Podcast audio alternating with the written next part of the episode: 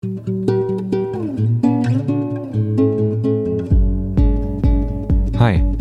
ich bin Oliver und das ist der Freihändig Podcast. Hallo und herzlich willkommen zu dieser Episode im Podcast.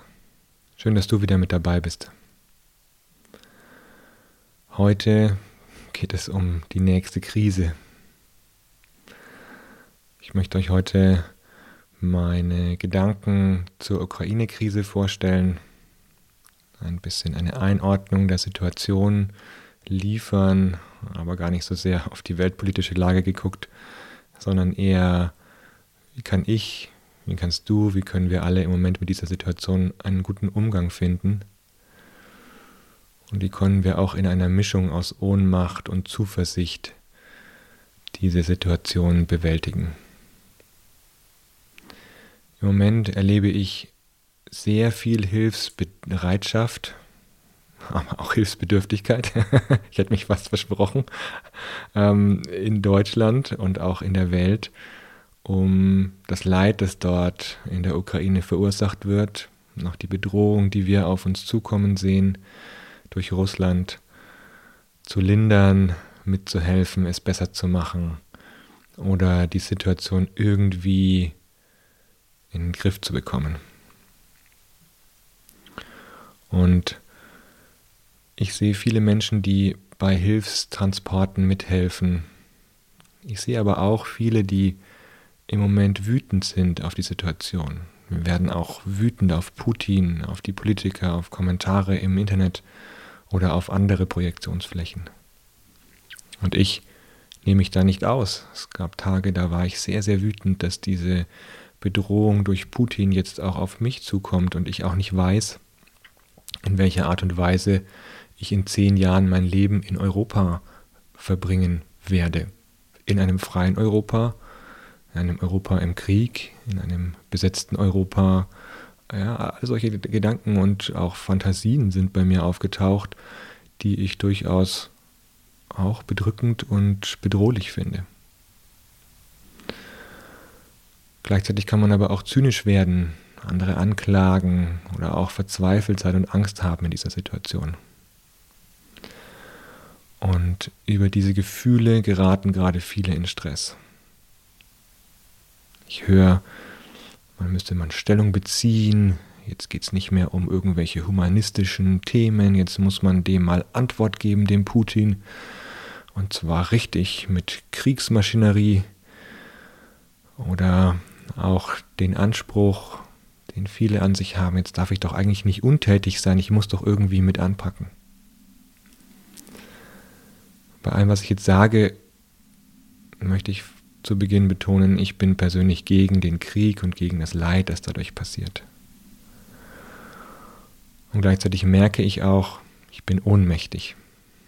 Ohnmächtig, ob der Boswilligkeit, ohnmächtig, ob des Leides, das da passiert. Und ich merke auch, ich kann nicht in die Zukunft schauen, wie sich die nächsten Monate, Jahre oder Jahrzehnte entwickeln. Und für all das, was dann bleibt, habe ich auch nur eine bestimmte Menge an Kraft zur Verfügung. Es gibt diesen schönen Spruch des amerikanischen Theologen Reinhold Niebuhr, der lautet, da wahrscheinlich kennt ihr den ersten Absatz sehr genau, manche wahrscheinlich auswendig, und ich lese aber auch das, den gesamten Spruch vor, mit dem auch unbekannten Teil. Gott, gib mir die Gelassenheit, Dinge hinzunehmen, die ich nicht ändern kann. Den Mut, Dinge zu ändern, die ich ändern kann. Und die Weisheit, das eine vom anderen zu unterscheiden.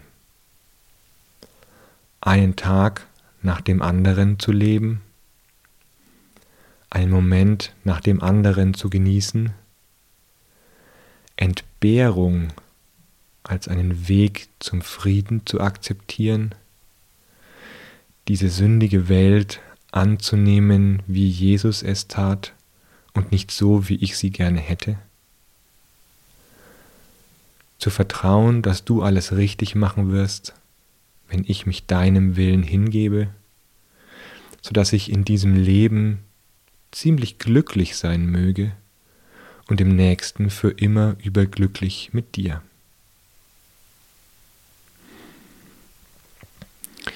Wie auch immer ihr zu religiösen Themen oder zu christlichen Themen oder zu Gott steht, lasst uns das mal beiseite lassen und eher auf die Punkte schauen, die da mit drin.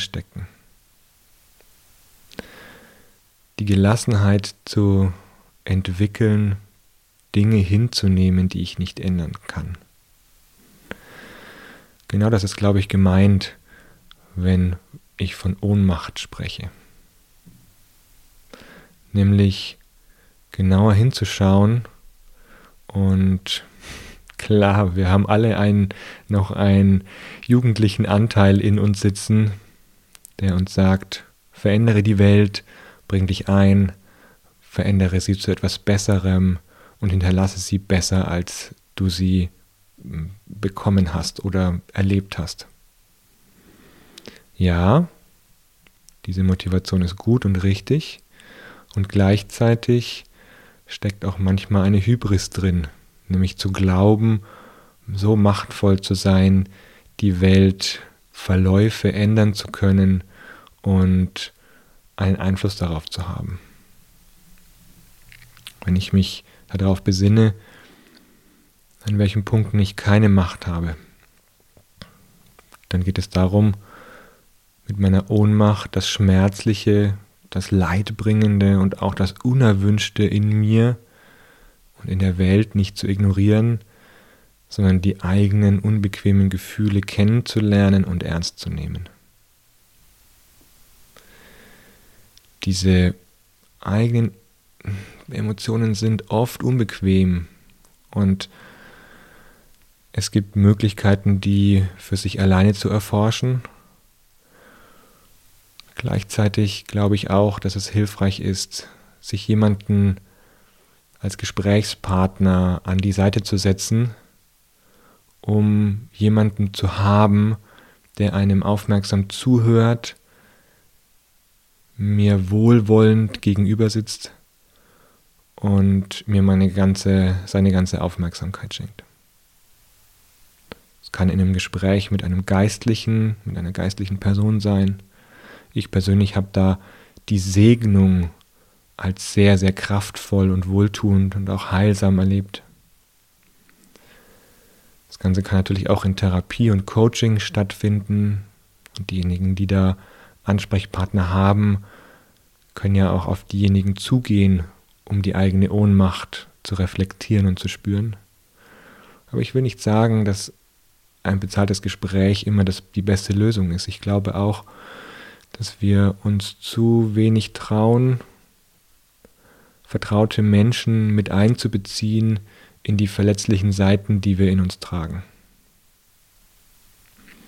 Und in so einem Gespräch, das ja auch starten kann mit der Frage, kannst du mir einfach mal 15, 20 Minuten deiner ungeteilten Aufmerksamkeit schenken, damit ich dir von mir erzählen kann, weil mich etwas bewegt, das ich gerne teilen möchte und ich mir wünsche von dir, dass du einfach nur aufmerksam zuhörst. Ist das möglich?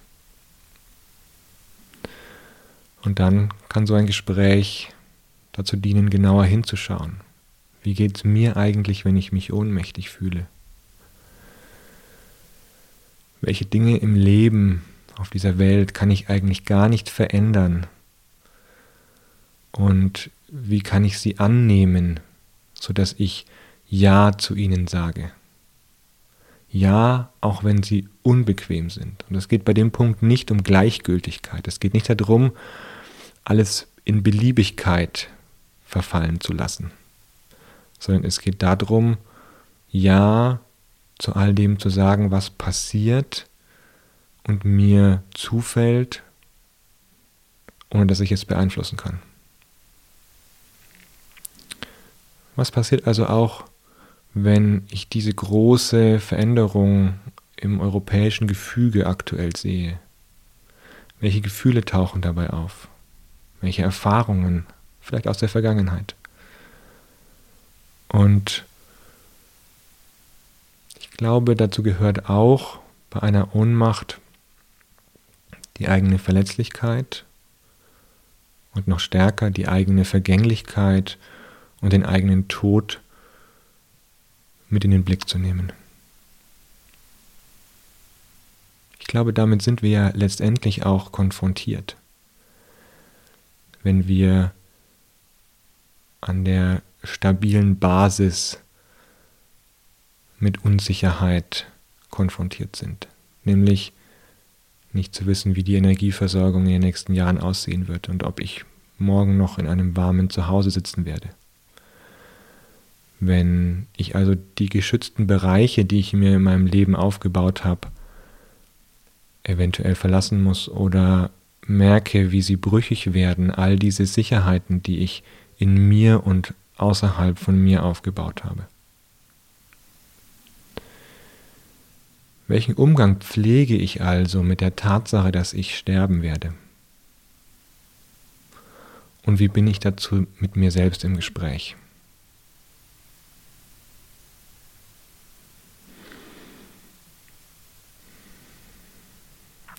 Darüber mit anderen Menschen zu sprechen, verbindet. Darüber kann ich mich in einer Situation, die im Außen sehr, sehr unbequem ist, wieder mit mir und meinen lebendigen Seiten verbinden. Denn auch Unbequemes und Schmerzliches in mir zeigen mir meine eigene Lebendigkeit. Und darüber mit anderen zu sprechen, verbindet uns auch miteinander. Denn auch die unbequemen Gefühle gehören zu unserem Leben dazu, wie auch die schönen Gefühle. In meiner Erfahrung ist es so, dass das Zulassen dieser Gefühle Besonnenheit entstehen lässt und mich auf das Wesentliche, auf das es in meinem Leben ankommt, aufmerksam macht. Und so kann ich mich dann darauf besinnen, Zuversicht im Kleinen zu praktizieren. Es gibt einen schönen Artikel, einen gut geschriebenen Artikel von Sibylle Berg im Spiegel, den ich auch noch verlinken werde. Der Titel heißt Alles führt zu nichts. Und sie schreibt darin, ich zitiere, das Einzige, was die Menschheit eventuell retten kann, ist der Zusammenhalt der Machtlosen. Und ich würde ergänzen der Ohnmächtigen. Denn wenn ich mir dessen bewusst bin und tiefer hinschaue, dann habe ich wieder Zugang zu mir und kann dann auch besonnen und umsichtig entscheiden, in welcher Art und Weise ich meine Kräfte in dieser Situation einsetzen möchte. Eben vielleicht nicht gegen etwas, in der Abwehr der Situation oder gegen bestimmte Politiker oder Menschen, die sich nicht so verhalten und, und wie ich sie gerne hätte oder mir ein schlechtes Gewissen machen, sondern wie kann ich dann umsichtig meine Kraft einsetzen. Ich weiß, nicht jeder kann Hilfstransporte organisieren und selbst in Richtung Ukraine fahren. Nicht jeder hat die Kraft, jetzt übermenschlich die Welt retten zu können. Ich selbst merke es bei mir. Es hat einen Unterschied, diese Krise. Während bei der Ukraine, während bei der Corona-Krise bei mir ein Anpacken, jetzt die Situation nutzen für alle Firmen, für alle Unternehmen, ähm, umstellen auf digitale Wege, nicht mehr reisen müssen, sondern sich von zu Hause aus treffen und damit auch Gespräche und Interaktionen ein Stück persönlicher werden lassen. Diese Chancen habe ich gesehen und auch ergriffen und fand die wunderbar. Ich habe aus dieser Krise all die Chancen rausgezogen, die sich daraus ergeben konnten. Und hatte eine große Motivation, etwas zu verändern. Bei dieser Krise in der Ukraine merke ich, dass ich nachdenklicher werde, dass ich nicht so einen Pack anhab wie andere Menschen.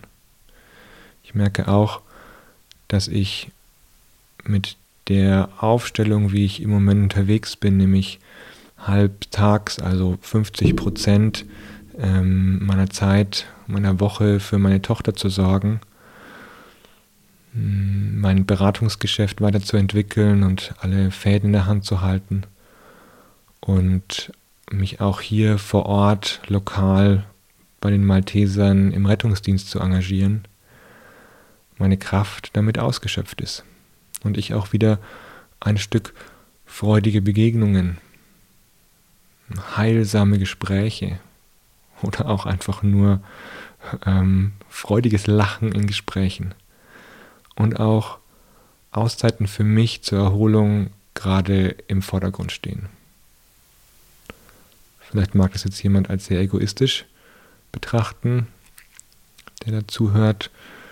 Gleichzeitig merke ich auch, etwas anderes würde gerade meine Kraft übersteigen. Und dementsprechend packe ich eben da an, wo es gerade im Kleinen notwendig ist. Aber eben auch nicht in einer riesen Hilfsaktion. Es können auch die kleinen Dinge sein, die im Moment helfen und die auch zuversichtlicher stimmen. Nämlich vielleicht ein Anruf bei einer Person, die man, die du schon länger nicht mehr gesprochen hast. Mit der Frage, wie geht's dir? Ich habe Zeit zuzuhören und bin interessiert, was sich gerade bewegt. Ich nehme auch wahr, dass viele Hilfsorganisationen im Moment sehr stabil und zielgerichtet helfen können. Die Hilfsorganisationen sind mit den unterschiedlichen zivilen Kräften auch in der Ukraine immer noch in Kontakt und können gezielt passende Hilfsgüter dorthin fahren, wo die Hilfe gebraucht wird und vor allem auch was gebraucht wird. Das heißt, eine Spende kann an der Stelle helfen. Und ich hatte auch kurz überlegt, ob ich mich melde und mich engagiere auf diesem Weg über die Malteser und sehe gleichzeitig, dass es keine große Hilfsbedürftigkeit im Moment gibt. Gut, ich lebe nicht in Berlin, das ist mir klar. Ähm, und äh, merke aber trotzdem, dass die Hilfe vor Ort, jetzt da es auch durch Corona einige Krankheitsausfälle gibt, im Rettungsdienst gut aufgehoben sind. Es kann aber auch sein, dass einfach nur ein Essen zu kochen für eine Familie, die gerade Flüchtlinge aufgenommen hat, oder für Helfer, die wenig Pausen haben, irgendwo am Berliner Hauptbahnhof, auch genau das Richtige sein können, was eine Kleinigkeit ausmacht und doch vielleicht ein strahlendes Lächeln oder eine, eine kurze Verschnaufpause mit einem Puh verbunden hervorruft. Auch das darf sein. Was ich dir also sagen möchte ist, achte gut darauf, was deine Gefühle gerade auslösen bei dir. Wie viel Aktionismus oder wie viel besonderer Umgang mit der Situation. Und auf welche Art und Weise bist du mit den unbequemen Anteilen in dir im Gespräch, die durch so eine Situation bei uns allen hervorgerufen werden. Das ist das Verbindende. Wir sind verbunden über diese Art von Menschsein, nämlich auch verletzlich und endlich zu sein und auch unbequeme Gefühle zu haben in so einer Situation. Die dürfen sein. Und gleichzeitig neben meiner Ohnmacht oder den unbequemen Gefühlen dürfen auch Gefühle der Freude und Dankbarkeit, des Stolzes da sein. Denn es ist niemandem ist damit geholfen, wenn ich in Mitleid versinke, sondern ich darf auch innere Distanz zu diesen unbequemen Gefühlen, die auftauchen, entwickeln, um dann gleichzeitig im Hier und Jetzt die freudigen Gefühle und Anteile an einer Situation zu genießen, die da sind. Auch das ist erlaubt. Und dann kann ich auch noch mein Ärger über diese Situation, meine Wut für etwas einsetzen, mithelfen und anpacken, wie es eben in meiner Kraft und mit meiner Macht aktuell möglich ist. Deswegen wünsche ich dir, dass du die Gelassenheit hast, Dinge anzunehmen, die du nicht ändern kannst, den Mut, die Dinge zu ändern, die du ändern kannst, und die Weisheit, das eine vom anderen zu unterscheiden. Alles Gute.